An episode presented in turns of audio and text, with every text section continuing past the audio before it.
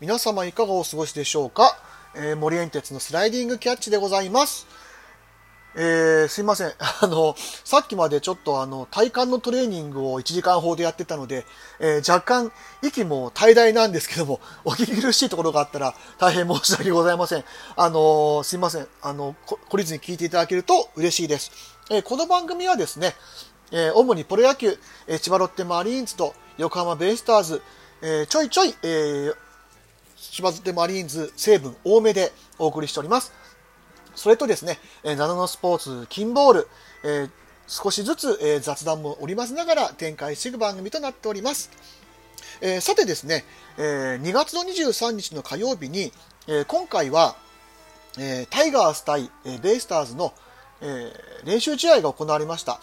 で、23日は、えー、祭日で休みで、えーと、自分もうちにいてですね、あの試合がある程度見れたので、えー、今日はその振り返りとちょっと気になった点、まあ、良かった点を、えー、話してみようかなというふうに思っています。えー、まず、え阪神の先発が、え秋山投手、えベイスターズの先発投手が、え坂口投手でした。で秋山投手も総じてあのコントロールが良かったですね。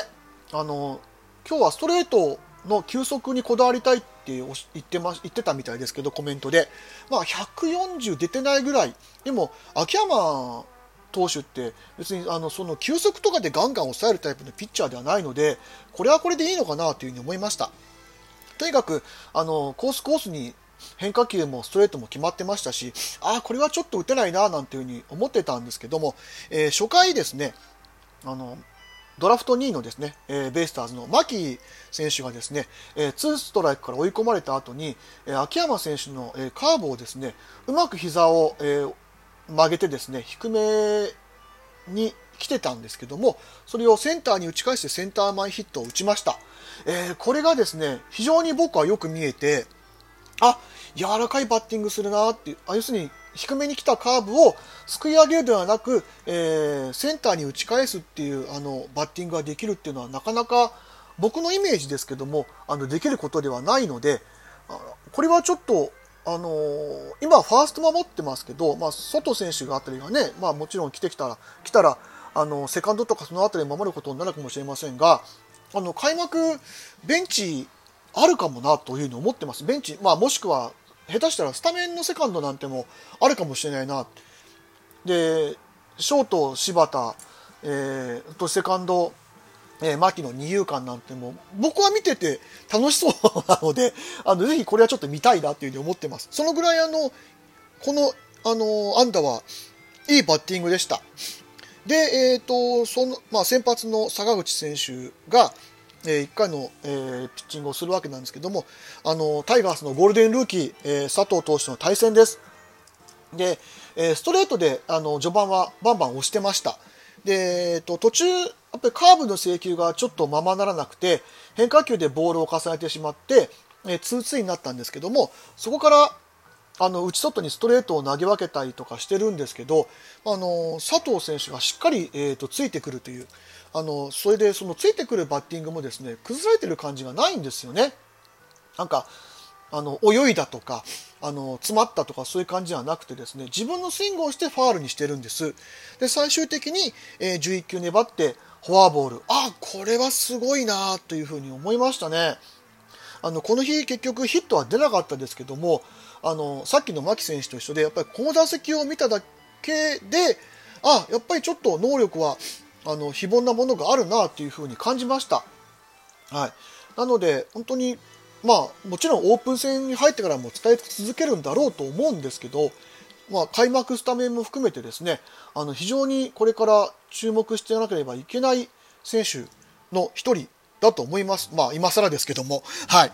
で、えー、とその坂口先あの投手なんですけども、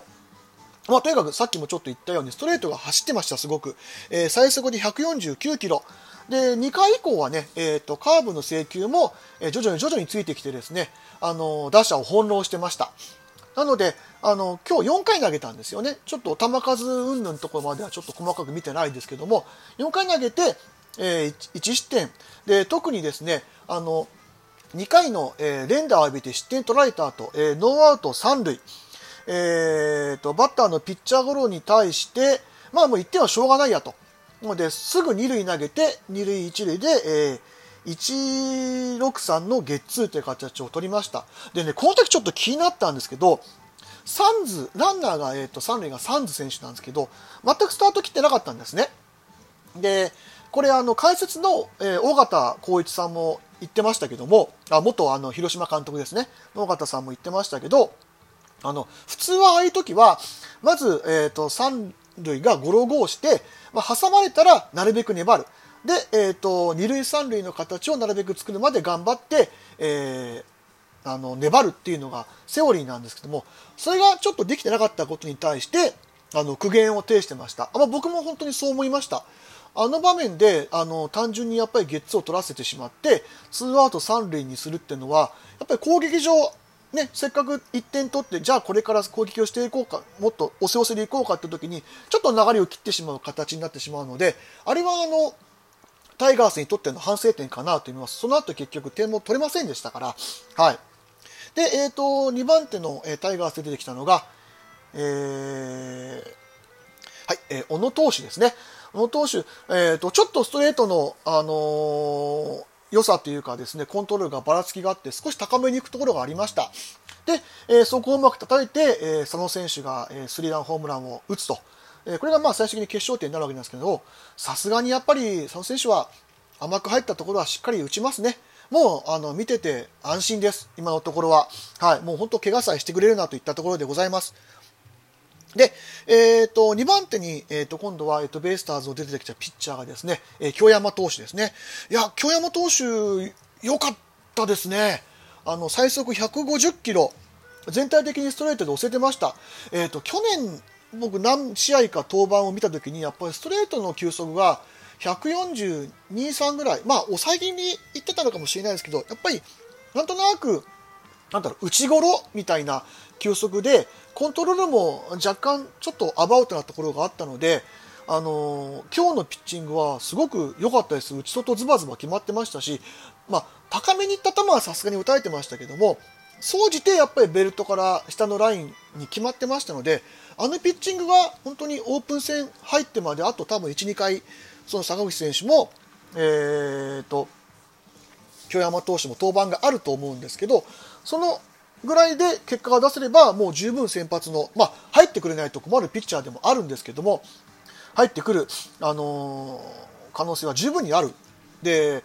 今、あのベイスターズの先発の枠っていうのが、多分決まってるのが浜口投手と、あと大貫投手と、えーと、平投手、今のところこの3人だけだと思うんです。まあ、ちょっとあの今永選手今永選手は、えーと、この間、立ち投げをブルペンでしたみたいですけど、多分開幕に間に合うかどうかはちょっと、まあ、わからないし、多分間に合わないと思いますし、まあ、東投手もトミー・ジョン明けでちょっとまだまだというところなので、まあ、この2人が、あのやっぱり高卒ルーキーがしっかりね、あルーキーっていうのは高卒のピッチャーがしっかり育ってきてくれているのは僕としても嬉しいので、あのそういうところにポンとあのスッと入ってくれるピッチングをしてくれるといいなというふうに思いました。なので、あの先々ね、ちょっとどうなるか分かりませんけども、頑張ってほしい2人のピッチャーでございます。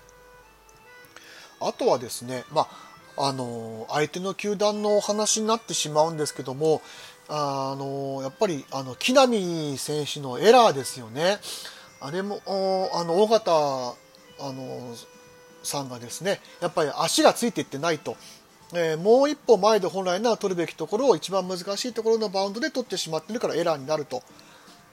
でなんだろう去年からのその、ね、課題っていうみたいなのがちょっとまだあの治ってないのかなっていう、まあ、ちょっとね他の球団だから心配になっちゃうところだったりもするんですけどその後なんかやっぱノックやった後にね井上選手が怪我しちゃったなんていう情報も入ってきましたしなんだろう、ちょっとなんかそういう守備面では、なんか変なスパイラルに陥っちゃってるのかなって気もしなくもないんですけど、とにかく、やっぱりね、土のグラウンドを使、ね、メインに使ってる球場ですから、ぱり守備の強化っていうのは、まあ、明大、まあ、ここ2、3年ずっとね、阪神はそういうようなところ言われてるところですから、下手すと、あれですね、あのー、山本君でしたっけ、ルーキーの、に、なんか取って代わられちゃう可能性もあるんでね、本当に、あの、なんだろう、難しいゴロを取るんじゃなくて、やっぱり取れるゴロをね、しっかり処理するっていうのが守備の基本ですからね、あの、大事に、えー、守備はしてほしいなというふうに思いました。はい。なので、えっ、ー、と、本当に次もね、どうなるか分かりませんけども、まあ、お互いちょっと課題も見つかったので、少しずつそこも修正しながら、またオープン戦なりっていう風に迎えてほしいなというふうに思います。それでは、えー、今日は以上になります。ありがとうございました。森江哲でした。